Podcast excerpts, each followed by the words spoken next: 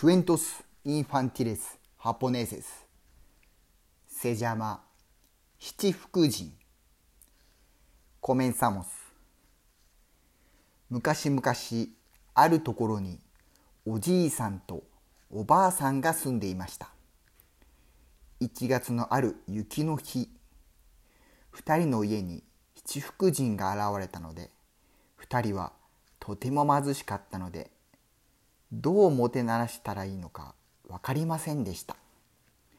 七福神様この大雪の中わざわざおいでくださいまして誠にありがとうございます。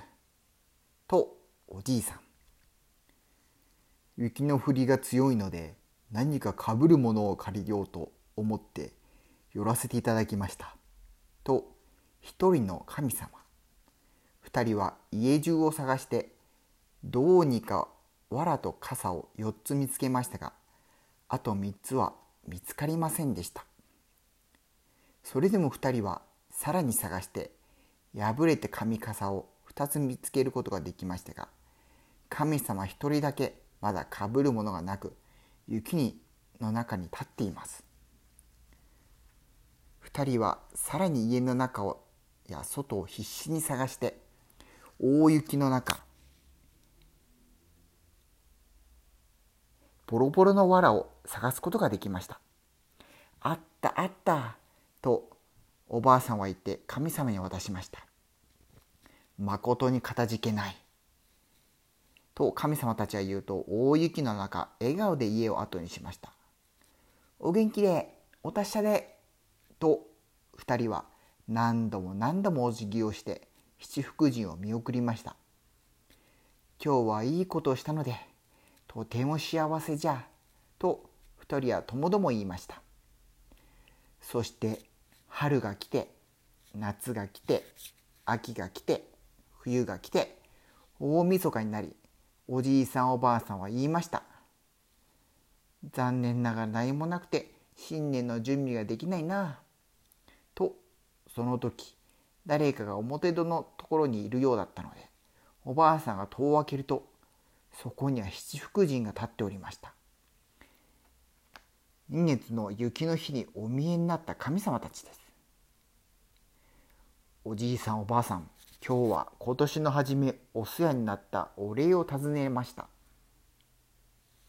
と一人の神様おじいさんおばあさん何か欲しいものはありますか？欲しいものがあったら遠慮なく言ってください。と別の神様が聞いたのでおじいさんは神様に言いました。またおいでくださいまして、誠にありがとうございます。実は貧しくて、お金も米も何もありませんのじゃ。神様は相談すると、一人の神様がおじいさんに打ち出の小槌を手渡しました。この小槌で欲しいものは何でも手に入るぞ。神様たちは家を去っていきましたが一人の神様だけがまだそこにいました。ボロボロの藁を最後に渡した神様でした。他に欲しいものありませんか？言ってください。私たちはもう年ですけど実は子供が欲しいと思っております。とおばあさんが恥ずかしげに言いました。それでしたら明日の朝元旦お日様が昇るとき、二人でこう言いなさい。